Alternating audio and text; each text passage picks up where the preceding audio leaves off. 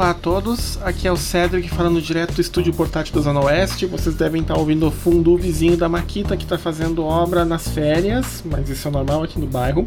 Sejam bem-vindos ao Moléculas, um podcast que fala de química em 30 minutos ou menos. Esse episódio especial de verão, eu convidei duas podcasters fantásticas, a Thaís Boccia e a Cris Vasconcelos, para falar sobre o Prêmio Nobel de Química do ano passado, 2020, que foi dado por uma técnica de edição gênica chamada CRISPR. Antes do episódio começar, aquele lembrete clássico. Nós estamos nas redes sociais, estamos uh, no Twitter, estamos em todos os agregadores de podcasts. Se você quiser saber como assinar o podcast, está tudo lá nas notas do episódio. E sem mais delongas, divirtam-se com o episódio, com a conversa com a Thaís e com a Cris.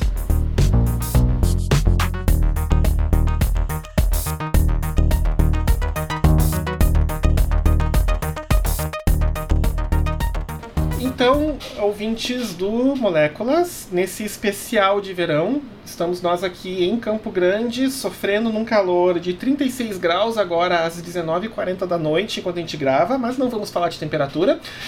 Para esse episódio especial, a gente vai falar um pouco sobre o Prêmio Nobel de Química de 2020, que foi dado para uma técnica de edição gênica, e provavelmente eu vou ser corrigido daqui a pouco pelas convidadas, que eu vou apresentar agora que são, é, uma vez né, que eu sou professor de Química Orgânica e não tenho muita experiência. Eu conhe... aprendi isso na faculdade, mas não é exatamente a minha, é, digamos assim, a minha área de profundidade acadêmica de conhecimento. Eu convidei duas experts para falar sobre o assunto. Uma de delas vocês já, já conhecem, a outra eu vou apresentar agora. Então, primeiro, uh, Cris, boa noite. Boa noite. Olá, pessoal. Eu sou a Cris Vasconcelos. Sou uma voz do SciCast e sou cientista bioinformata do Genomic for Climate Change Research Center. Cris, qual é a, tua formação de graduação? Fez, fez pós-graduação também?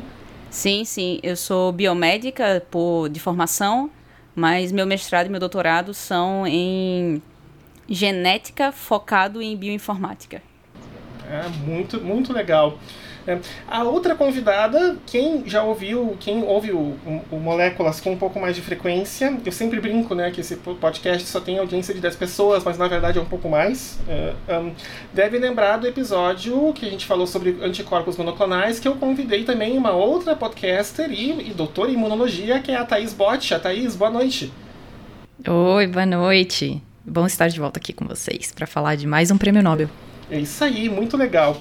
Então, uh, Cris e Thaís, uh, já o prêmio Nobel de Química, isso é uma pergunta que eu vou deixar depois lá pro final, né? Ele foi dado por uma técnica de edição higiênica, que a gente tem, ela é usada, ela tem uma sigla, um nome enorme. Eu vou pronunciar de um jeito, se eu estiver errado, por favor, me corrijam, que eles chamam de CRISPR, aí é uma barra Cas9. Uh, vocês poderiam falar um pouco sobre a técnica, como que ela surgiu, né? E como que ela acabou sendo.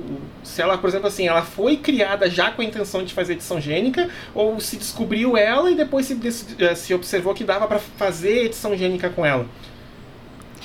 É, eu acho que essa é a sua segunda opção. É, eu acho que descobriram como uma outra coisa e depois conseguiram adaptar para a edição gênica. Se, a, se, eu, se eu não estiver errada, a Cris vai me, vai me bater. A gente é uma entidade, a gente está muito acostumada a corrigir uma outra, tá? Então relaxa, a gente vai se corrigindo ao longo do tempo. É, o, o sistema de CRISPR-Cas9, ele foi é, descoberto como uma outra coisa presente em bactérias. Então, é, é, o que a gente chama muito rudimentarmente, e eu não considero isso uma coisa muito correta, mas como um sistema imune de bactérias. É, é a forma, eu acho que é a forma mais simples que se tem de, de explicar isso para que seja algo bem compreensível para as pessoas, já que uma bactéria não tem sistema imune. Mas é Exato. a forma mais simples é exatamente esse, é um, uma um sistema imune adaptado do, de bactérias que foi descoberto, pasmem, na década de 80, tá? Isso não é Sim. algo que foi descoberto aqui depois de 2010. Pois é, mas aí você se pergunta, por que uma bactéria precisa de um sistema imune? Muito entre aspas, né? Muitas aspas aí. É, por que, que ela precisaria de um sistema imune? E aí eu digo, existem vírus que infectam bactérias. Então, se existem vírus que infectam bactérias, as bactérias tendem a ser selecionadas com o tempo para ter uma proteção contra isso. Né? Então, as bactérias que são infectadas por vírus morrem, as que têm algum tipo de proteção contra essa infecção por vírus que a gente chama de bacteriófagos, elas conseguem se segurar mais tempo na presença de vírus como esses que inserem o próprio DNA dentro de uma bactéria. Então, é, teoricamente, é para isso que ela tem um sistema que consegue muito, entre aspas, defender ela dessa infecção. E como que isso funciona, Cris? então, a, de maneira bem simples, o que a bactéria faz é, na hora que o genoma do vírus entra na célula, ele identifica esse genoma viral, armazena esse genoma no próprio genoma da bactéria e utiliza o sistema que é o nomeado CRISPR-Cas9, onde a, a, proteína Cas ela pega essa região que está armazenada no genoma da bactéria agora, que reconhece o vírus, né? A partir dessa região, ela reconhece um vírus que entra, dando um exemplo mais lúdico para vocês. É como se a, a proteína Cas ela fosse um policial. E aí ela identifica essa região, ela pega um mapa no DNA da bactéria, ela pega lá um mapinha, é um RNA, e vai atrás desse mapinha que está agora na célula, que é o vírus, o genoma do vírus, identifica o genoma do vírus e aí corta o genoma do vírus, desativando ele. É basicamente dessa forma que funciona dentro da bactéria. É como se, é como se a Cas9 tivesse um crachá, ela está procurando uma sequência de DNA X qualquer, a hora que ela encontra essa sequência de DNA, ela corta, porque ela é uma enzima. Então ela vai lá e corta ácidos nucleicos nestes, naquele local que o ácido nucleico de base dela, de, de de fita guia que ela tem se encontra com o, o que vem do vírus que está infectando por uma segunda vez, por exemplo, e aí ela corta nesses locais. A sacada grande é fazer essa Cas9 encostar, é, tipo, ter como fita guia qualquer DNA, qualquer RNA que você quiser. Essa é a sacada grande. E é isso que dos anos 80 até 2012, quando isso foi realmente feito pela primeira vez, essa é a, a, sacada grande e a revolução. É você conseguir colocar como fita guia para essa Cas9 numa qualquer pedaço do DNA e transferir isso de uma bactéria para qualquer outra célula. É. E a capacidade de identificação dela é gigantesca. Se você imaginar que ela utiliza uma fita de RNA de aproximadamente, se não se não estou enganada, de 20 pares de base. 20. E aí ela encontra dentro do genoma que tem bilhões de genoma humano, por exemplo, que tem bilhões de pares. Então, uma pergunta, inclusive, agora, que é uma questão mais estatística, né? Até estava brincando com a Thaís, né? Que a gente estava comentando, né? A quantidade de estatísticos que apareceram no Twitter, né? Nos últimos tempos por causa Sim. das vacinas e tal. Porque, assim, se a, a fita que a, a Cas9 ela usa para identificar um trecho de DNA que não era originalmente da bactéria, são 20 pares de base, a chance não é de que ela identifique algo que não era para ser identificado e acabe cortando fora algo que, na verdade, estava ali, mas não era para estar? Tá? Não sei se vocês entenderam a minha minha pergunta. Entendi, sim. E aí eu vou te responder primeiro no mecanismo da bactéria e depois na adaptação disso para o genoma humano, por exemplo. O genoma de um vírus, ele é muito, muito menor do que um genoma bacteriano, do que um genoma humano, que um genoma animal. Então, isso é uma, é uma técnica, uma, uma, uma forma que a bactéria faz para se defender do genoma viral.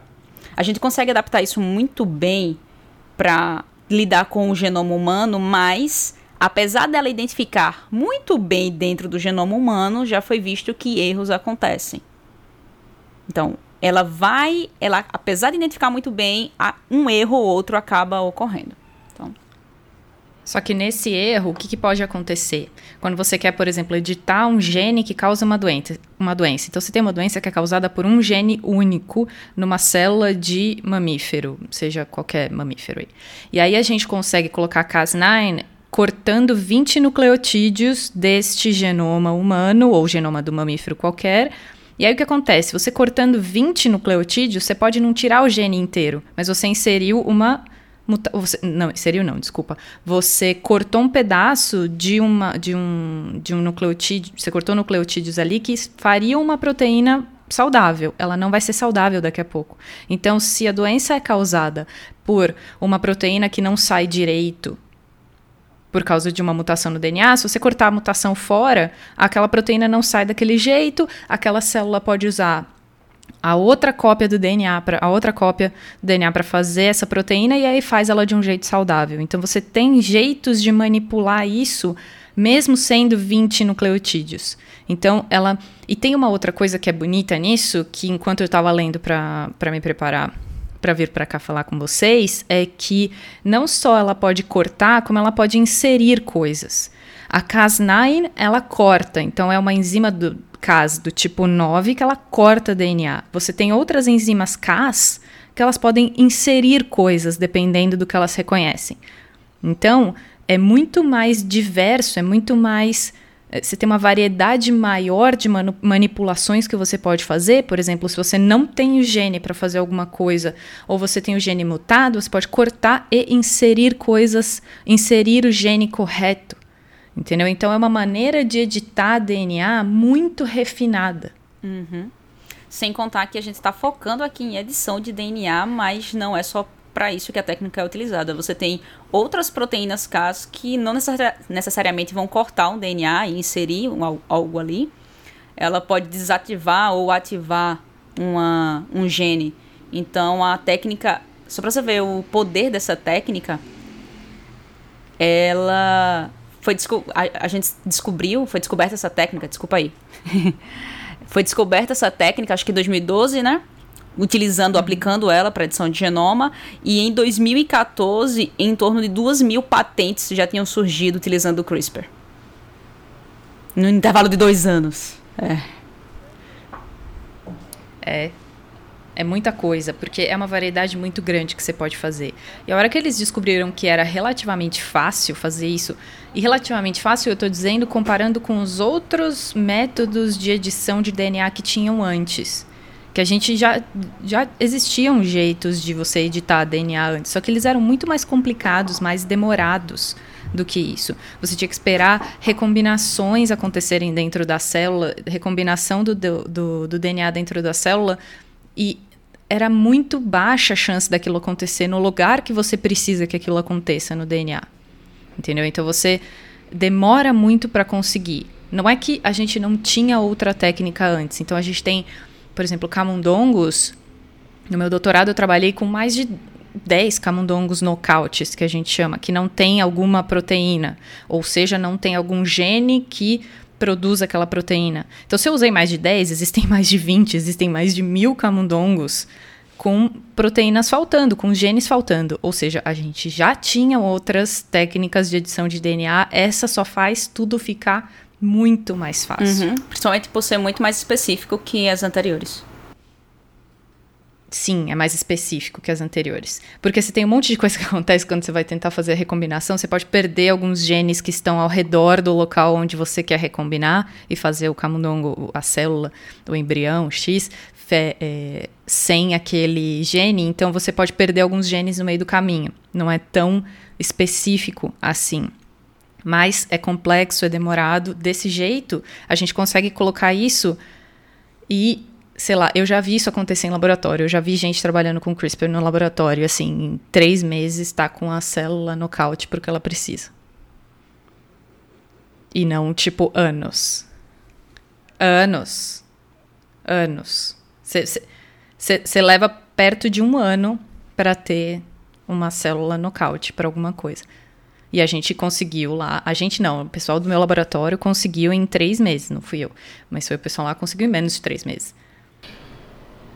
Eu imagino né, que o potencial da técnica, né, como você mencionou, né, que seja, a gente pode uh, deletar ou inativar genes, por exemplo. Isso é, isso é pensando muito assim em, por exemplo, cânceres, né?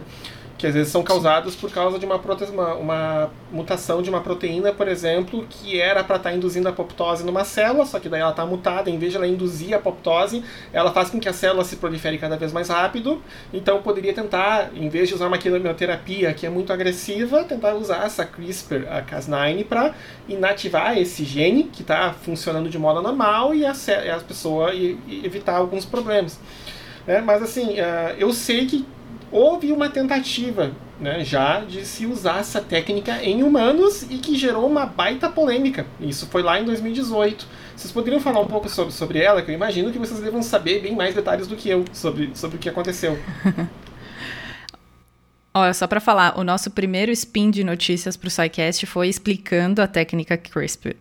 Então a gente ficou conhecido no, no SciCast como as meninas do CRISPR. Vamos colocar ela no nosso episódio depois, então, o spin. Pode colocar, pode colocar, sem problema. Mas só para separar aqui, é, a grande polêmica não é porque a técnica foi utilizada em humanos. Essa técnica ela é testada hoje para tudo. Por exemplo, já tem você uhum. tem alimento no supermercado, verdura no supermercado que já utiliza a gente já utiliza a técnica de CRISPR para fazer alguma edição, algum melhoramento, ou, por exemplo, algum gene que a gente sabe que influencia a resistência a alguma praga e você ativa esse gene, coisas como desse tipo.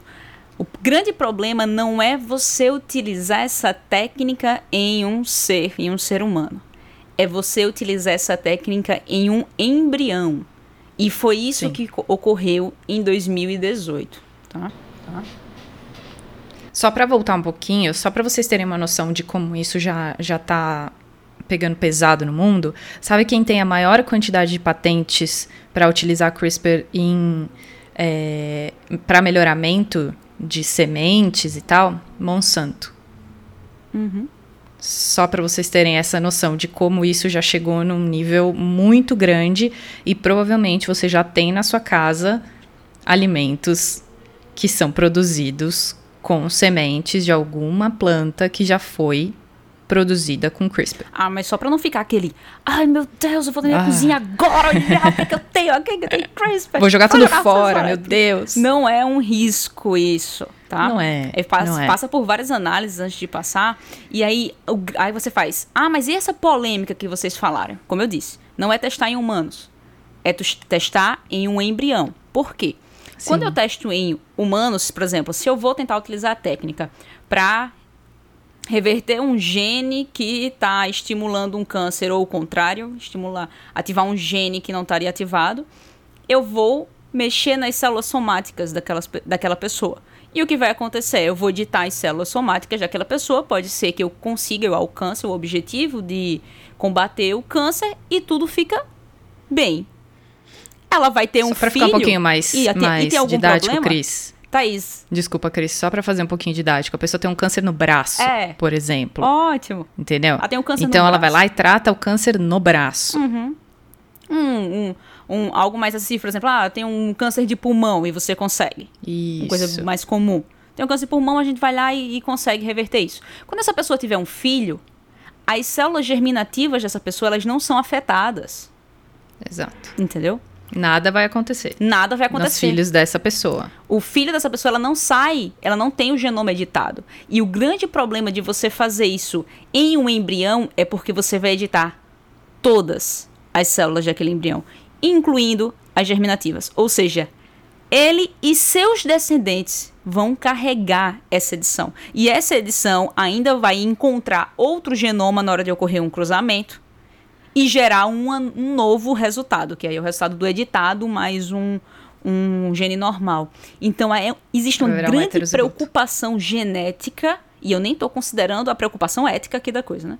É, existe uma grande preocupação genética de resultado, o que é, isso pode alterar na vida da pessoa no futuro, o que essa criança vai enfrentar, será que ela vai ter algum problema, algum distúrbio, algum problema mental? Então tudo isso é, há uma preocupação e por isso foi a polêmica lá de 2018.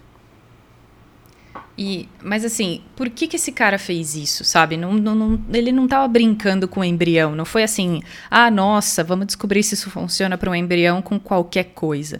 Ele estava tentando fazer uma coisa que pegasse pesado na ética, óbvio, mas assim, ah, nossa, vamos deixar quieto, por quê? O que, que ele fez?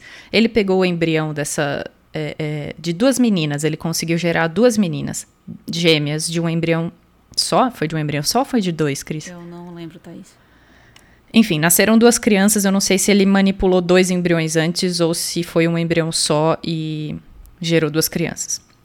O que aconteceu? Ele queria editar o DNA numa região que codifica uma proteína que chama CCR5, que é uma proteína que ajuda na entrada do vírus HIV no, nas células dos seres humanos. Então, o que, que ele queria fazer? Tirar a porta de entrada do HIV, fazendo uma criança nascer resistente à infecção pelo HIV. Então, por outro lado, você pensa, nossa, a gente consegue fazer um troço desse? Sim, a gente consegue fazer um troço desse com uma técnica super simples. E, a gente, e ele conseguiu gerar duas meninas resistentes ao HIV. Ou seja, a, a gente não sabe ainda se elas são resistentes, porque ele tá preso e, e, eu acredito que ele faria, mas ele tentaria infectar essas meninas com HIV. Porém, ele está preso ainda bem. É, Thaís. Porque. Oi? Não, é, Thaís. E é bom lembrar que ele não. Tipo, ele conseguiu alterar o gene que ele queria, mas ele não conseguiu causar a mutação exata que ele queria em nenhuma das duas, tá? Só para deixar aqui claro que ele não conseguiu. Ele editou, mas a edição, de acordo com os artigos que a gente viu, os dados que saíram na apresentação dele lá em 2018, ele não conseguiu uhum. atingir o objetivo completo, né? A realizar realmente a mutação que ele queria. Só que aí qual seria o próximo passo dele? Infectar essas meninas com HIV para ver se essa proteína que sai desse gene mutado, editado que ele tentou, seria responsável pela entrada ou não do HIV eu não tenho dúvidas que ele seria capaz de fazer isso. Ele já foi capaz de fazer todo o resto e não submeter para nenhum comitê de ética isso, só mostrar para o mundo tudo que ele fez depois que as meninas nasceram. Ou seja, eu não tenho dúvida que ele seria capaz de fazer o teste e infectá-las com HIV para ver se, se tudo deu certo. Ainda bem que ele não conseguiu. Eu me lembro da. que assim, eu não, não assisti o vídeo da conferência, mas eu me lembro das notícias divulgando que na hora que ele foi falando, os outros cientistas da conferência entraram em modo pistola, digamos assim. Total filtrado para meio científico, não é? Não é aquela treta de Twitter ou de casos de família que vocês vêem na TV. Mas várias pessoas se levantaram para falar e deixaram bem claro que ninguém estava gostando do que ele fez. E, assim, deixaram bem claro que o cara tinha ultrapassado a linha, assim, a vários passos largos para frente. Né? E é, é, é, só apenas uma, uma participação especial. E o. E assim, uma coisa questão apenas para ajudar na explicação de quem está vendo, imagine o seguinte, tá? Que quando o vírus do HIV infecta o, os linfócitos T, que é a célula hospedeira dele, imagine que ocorre um aperto de mão sendo que tem uma proteína uhum. que está na membrana do vírus, do, não, no capsídeo, né, do, do, do vírus do HIV, Isso. e uma outra que seria essa CCR5, se eu me lembro corretamente da sigla, que Sim. é das nossas células de defesa. Ocorrendo esse aperto de mão, é como se os dois braços se aproximassem. Imagina aquele aperto de mão que as pessoas aproximam a, a mão do próprio peito, e aí dá aquela batida de peito, que é um aperto de mão muito comum assim em jogador de futebol, e aí ocorre a fusão e a entrada né, do HIV na célula hospedeira. Então, uma vez que essa a mão ou o braço, entre aspas, né, da célula hospedeira estaria todo modificado, uh, não ocorreria esse reconhecimento. É, Exato. Mas assim, eu Exatamente. sei que existe uma outra proteína, né, que também poderia estar envolvida nesse reconhecimento. Essa ele não tentou editar. Eu não lembro se é não. CXCR5 ou CXCR3, eu não me lembro da sigla agora de cabeça. A CCR5, ela se liga a CXCR5. A CXCR5 é uma quimiocina que se liga, que é o encaixe perfeito da CCR5, que é uma quimiocina que atrai linfócitos T para um, um local de infecção. Então, a hora que você tem isso sendo produzido na circulação, os linfócitos T sabem que eles têm que ir para aquele lugar. Esse é o encaixe perfeito dela. Agora, o, o vírus HIV tem uma proteína que a gente chama de mimetiza isso, né? Mimetiza esse encaixe perfeito. Ele não é completamente perfeito, mas ele é suficiente para o vírus entrar e colocar o, o material genético dele dentro da célula. Entendeu? Então, não, não é o perfeito, mas ele se aproveita ali de uma situação que ele consegue se encaixar bem. E só falando aqui da, da conferência, foi citado que ele ultrapassou a linha. Na verdade, eu acho que o grande choque da ciência mundial foi que ele ultrapassou uma linha que não existia. Ele ultrapassou uma linha que a gente não tinha pensado na necessidade de criar essa linha ainda, entendeu? Exato. Então, esse exato. foi o choque do tipo, pera, ei, a gente sabia que isso podia existir, mas a gente nem tinha criado essa linha ainda. E o cara passou em muito a linha. Então, só vieram li realmente criar essa linha no passado, em setembro do ano passado, acho, que foi que saiu algumas diretrizes do que se pode ou não fazer com o genoma humano. Pois é, e aí o que, que aconteceu? Vários médicos e vários cientistas e tudo, todo o pessoal de pesquisa começou a fazer comitê para olhar para isso, sabe? Para olhar para quem estava trabalhando com CRISPR e se poderia trabalhar com edição de, de DNA de embriões e se esses embriões fossem usados para para implantar em seres humanos mesmo. Porque tem, uma, tem toda uma pesquisa com embriões que é feita sem a implantação num ser humano tá? Porque o embrião ele é um, ele é um tipo de célula bem diferente do resto que a gente tem, porque ele tem milhares de possibilidades. Então, pesquisa com embrião já existe. O que não pode ser feito sem um comitê de ética é implantar esses embriões em mulheres para que o bebê nasça. Isso que tem que ser pensado, muito bem pensado, para ver se a gente não vira gataca. Entendeu? Mais uma referência para as notas do episódio. Muito bom. um, vocês falaram que já se está usando CRISPR já para questões de alimentos com modificação genética. Assim, uh, uh, existe também, assim, por exemplo, e também para alguns, uh, não sei se tem já exemplos, por exemplo, assim, de animais usados para modelo experimental já estão sendo Sim. modificados via CRISPR. E assim, tem alguma coisa sendo pesquisada assim para aplicação em questões de saúde humana também? Ou ainda não? Ou depois desse episódio lá de 2018, todo mundo botou o pé no freio e digo, não, ok, não, não, vamos ter que parar e, e reavaliar a situação. Nossa, eu tô com uma lista de trabalhos aqui que estão que estão tentando fazer alguma coisa para para tentar usar o CRISPR para edição de DNA em humanos. E assim, Câncer é o maior é, número de trabalhos que eu estou vendo aqui. Eu coloquei simplesmente CRISPR e humanos no Google e eu estou vendo o que saiu de, de, de, trabalho científico realmente, não artigo de comentário e tal. E a maior parte sim é com câncer, porque câncer também é uma coisa mais fácil da gente tratar, né? É uma coisa que você pode injetar direto no tumor, aquilo é um micro é, ambiente que você que a gente consegue controlar melhor do que injetar aquilo em uma forma sistêmica, a gente não sabe onde aquilo vai parar e tal. E tem alguns outros tipos, tipo é, doenças é, musculares, distrofia muscular, tem também já trabalhos é, sendo conduzidos para poder diminuir a quantidade de, de proteínas disfuncionais que são geradas durante essa distrofia. Por exemplo, a distrofia muscular de Duchenne, ela é casada por um tipo de, de proteína que é produzida quando você tem um gene, dois genes recessivos. Então, é, editando esses dois genes recessivos, ou editando pelo menos um deles, você consegue fazer com que a quantidade de proteína é, anormal, teoricamente, é, não seja a maior parte de proteína circulante. Então já tem muita coisa sendo feita com isso. Agora precisa passar por todo o processo que a gente passa, não só para fazer uma vacina, por exemplo, mas como fazer qualquer outro medicamento, todo o processo de sair da bancada, de sair do, da, da pesquisa com animais, passar para animais um pouco mais parecidos com seres humanos e depois o teste em seres humanos é que demora. A gente está numa situação aqui de uso emergencial de vacinas tal e tudo mais, mas isso é emergencial. O resto tem que passar realmente por um passo a passo muito grande e muito detalhado para que seja aprovado para o ser humano algum dia. E é, é Thaís, e só para ver assim, a, a discrepância entre o que a gente tinha citado, que é você editar células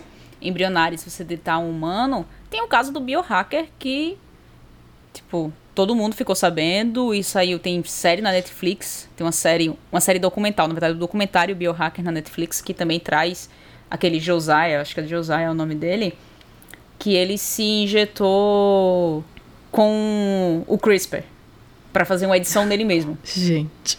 Tipo, ah. ele é biohacker, ele tem uma empresa, é fácil comprar, tipo, na empresa dele um kit que você faça CRISPR em planta, em animal, alguma coisa assim.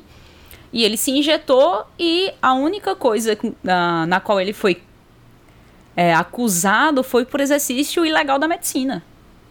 Entendeu? Nossa. Tipo assim, porque ele está causando um problema somente a ele nessa questão e a quem assistiu e é louco o suficiente para ir replicar isso. Mas tipo, não tem um grande problema para a geração posterior a ele.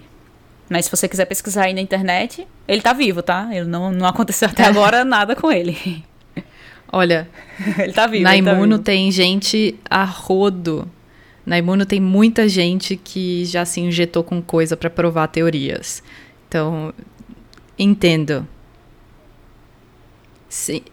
Não sei. Eu, eu sei de um cara que descobriu. Tem, tem uma teoria na imunologia que se você ti- tem um tipo de resposta inflamatória, que é, enfim, você bem específica, tipo TH1, que tem uma série de, de citocinas sendo produzidas, se você muda para um outro tipo, que é um TH2, que é uma situação alérgica, por exemplo, você para uma outra, elas se balanceiam.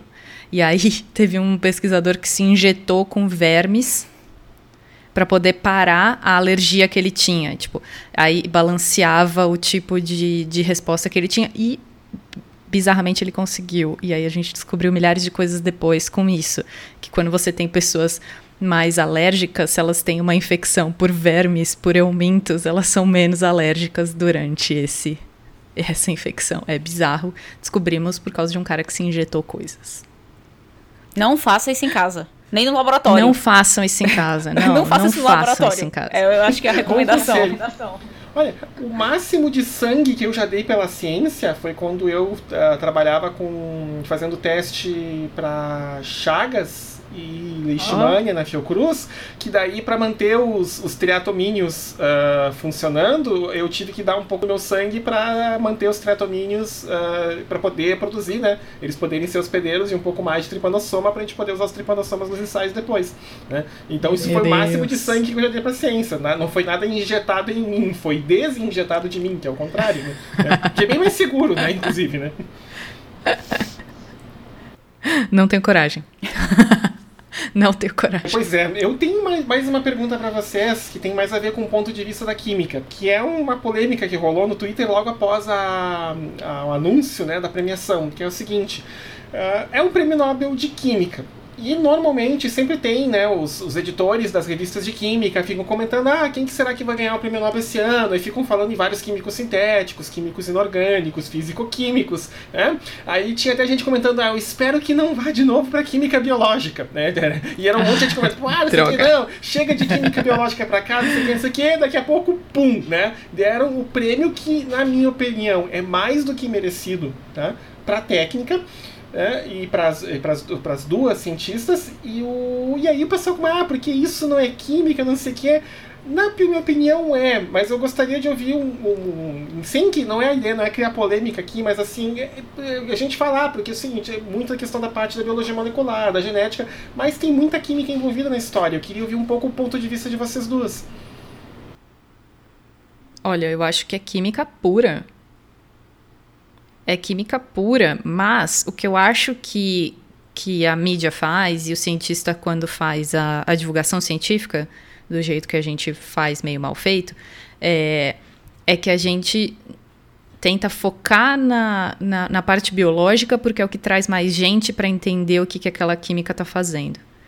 Então, eu acho que é um jeito de você trazer a pessoa para entender aquilo, mas aquilo é pura química. Porque aquilo é ligação, hibridização de uma fita de, de RNA na outra e uma enzima cortando as duas. Agora, as, as implicações daquilo tudo são biológicas, é claro. E aí eu acho que puxaram a sardinha para o biológico porque a implicação é diversa, mas é- eu ainda acho que é química pura. Eu sigo. O que, que você acha, Eu Cris? sigo mesmo o pensamento da Thaís. Lembrando até do ano que, que elas descobriram essa técnica, né, em bactérias, que tem um intervalo. A técnica só foi aplicada para edição genética em 2012, 2013, pelo. Não lembro agora o nome do oriental que trabalha no MIT. Ele que aplicou a técnica alguma coisa. Mas a técnica em si foi da década de 80. Você não tinha o genoma humano sequenciado inteiro. A técnica é toda voltada para. A descrição da técnica é toda bioquímica. A interação entre proteínas é tudo bioquímica. Então não tem. Eu acho que é uma guerra que se tem hoje em dia porque a gente tem especialistas em áreas muito específicas e você não tem uma variedade de categorias de Nobel como a gente tem de especialidades. Então não tem como. Não, o... Porque, por exemplo, uh, alguns anos atrás, eu acho que foi em 2015, o prêmio Nobel de Fisiologia e Medicina foi dado para dois químicos, né? que foram lá o, o, os dois que descobriram, descobriram a ivermectina e não vamos tecer comentários sobre a ivermectina nesse episódio, por tá favor. Tudo bem. Tá né? tudo bem. E a chinesa, né, a Yo-Yo Tu, que descobriu a artemisinina, né, que é utilizada, que é, digamos assim, é o que salva a nossa vida e no tratamento da malária no mundo. Né? E ele, só que ele foi prêmio Nobel de Fisiologia e Medicina porque eles também focaram na implicação na saúde humana. Mas o trabalho deles foi todo muito trabalho de química. Né? Eu também sou dessa opinião, né, de que assim, eu, eu me lembro, tava, a gente estava comentando antes do episódio começar, né, de o quanto que eu chorei abraçado no Leninger, né, que é um livro clássico de bioquímica para poder passar na disciplina, e quando eu vi o Leninger mostrando como que a, a DNA polimerase, que é uma da, das nossas enzimas que faz a duplicação do DNA, como que ela funciona, como que ocorre o desenrolamento do DNA, como é que ocorre o corte, como é que a topoisomerase atua, eu achei aquele mecanismo fascinante, e assim, o trabalho que deve ter dado para descobrir como é que aquilo funciona e, e para a gente ter aquilo numa ilustração bonita num livro, né? Foram anos e anos de pesquisa. É, mas tem muita química envolvida, é uma coisa fantástica. Eu, eu, eu... Um bom exemplo para isso, eu acho que é o de cristalografia. Se eu tiver errada, alguém que estiver ouvindo aí, por favor, comenta. Mas se eu não estou enganada aqui, o prêmio de cristalografia, cristalografia de proteína, é Nobel de Física. Oh. É um Nobel de Física, entendeu? Isso, o da, o da técnica, sim. É, Isso. É. Isso, que daí depois teve o, a, o porque do uso da técnica para outras coisas, daí foram outros. Mas é, tem, nós temos um episódio de cristalografia de raio-x que nós fizemos com o Glaucio Oliva, professor da, da USP de São Carlos. Né? Olha só. Né? E, e, e, foi um episódio fantástico. Ele deu uma aula de física em 45 minutos. Que eu, que não entendo muito de física, me apaixonei pelo, pelo, pelo assunto. Tá vendo? É. Tá vendo? As coisas são interdisciplinares. A gente que divide em caixinha que não deveria. Pois é, né? é bom comentário. E assim, então, pra gente ir avançando pro final do episódio, a gente sempre abre no final, quando a gente tem convidados, como é o caso de hoje, para que os convidados também divulguem seus trabalhos, façam seu jabá do modo mais explícito possível, porque aqui, como diz um amigo meu carioca, esse é o momento de brilhar. Né? Então, assim, eu quero dar então, a oportunidade para vocês falarem. E aí, eu não sei quem quiser começar, se a Cris começa ou se a Thaís começa. Pode ir, Cris. Opa. Olha, gente, eu sou. Sou uma voz, como eu disse lá no início, eu sou uma das vozes do SciCast, dos programas do que englobam aquele grande megazord que é o SciCast, né? Eu tô no Spin, tô no próprio SciCast. É, você consegue ouvir minha voz e a da Thaís também no RP Guacha. Então eu tô em todos ali e faço uns bicos em, em podcasts à parte quando sou convidada, como por exemplo um maravilhoso podcast que eu tenho para recomendar para vocês, que é o Novela Cast, né? Então, olha só. olha só. Ai, vai lá, Thaís. Manda. Então, tua, manda. Ó, com essa deixa, eu sou obrigada a falar do Novela Cast. Sou obrigada por lei agora a falar do Novela Cast. que é um podcast maravilhoso feito por noveleiros para não noveleiros e convertidos ao mundo da novela também. Porque a gente consegue sim converter não noveleiros para o mundo da novela. Porque brega é, não é ruim. Brega é brega. Brega não é ruim tá? Não vem falar isso das nossas novelas. Enfim, você encontra a gente lá no Novela Cast, no Twitter e no Instagram, do mesmo jeito que fala Novela Cast. O nosso último episódio dessa data de gravação aqui foi da minha novela predileta, Caminho das Índias. Só para não terminar sem fazer um jabá aqui que tem que eu tenho participado bastante, eu tenho até um podcast para gravar lá. O EguaCast, né, Thaís? Acho que a gente. Ah, Égua! Gente... Ah, podcast do meu coração. É, eu, a gente participa lá do EguaCast pra. Já que a gente fala tanto de ciência divertida no SciCast, a gente vai lá pro EguaCast só pra parte divertida. Meu, EgoCast é, é o lugar para se dar risada. É um pessoal muito fofo, gostoso que mora no meu coração. Meu podcast do coração também. A gente faz várias participações lá. Não, tá. O EgoCast eu não conhecia. Vou ter que agora me sinto obrigado por lei, citando então, né, a nossa colega Thaís Botia, né? Me sinto obrigado por lei a seguir. Mas eu tenho uma pergunta pra Thaís. E explode ah. coração? Quando é que sai o episódio? Meu Você pode ter certeza que eu estou colocando aqui na lista e se você quiser estar aqui formalmente convidado para falar de Cigano Igor e Dara. ah, eu, eu repeti isso no outro episódio que a Thaís fez parte do Moléculas é que a verdade é que o mundo não estava pronto para um ator tão multidimensional quanto o Ricardo Mack naquela época. É, esse, esse é, é, é a minha acho. opinião de verdade. Mas ok, né? Vamos, vamos, vamos, deixar assim. Né? se, sim, se alguém quiser entrar em contato com vocês, ah, vocês têm algum um, tipo, ah, ah, pela, via, via rede social, via um outro contato, vocês querem deixar aí informação de contato, ah, Cris e Thaís? Lá, lá, para seguir a ordem. Eu não vou seletrar meu nome, gente. Eu tenho que fazer isso sempre, em qualquer lugar que eu vou, tá?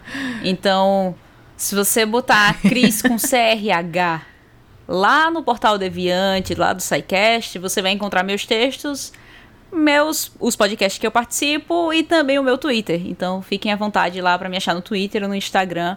E pode falar comigo, me convidar para participar do podcast, eu respondo todo mundo tranquilamente, tá?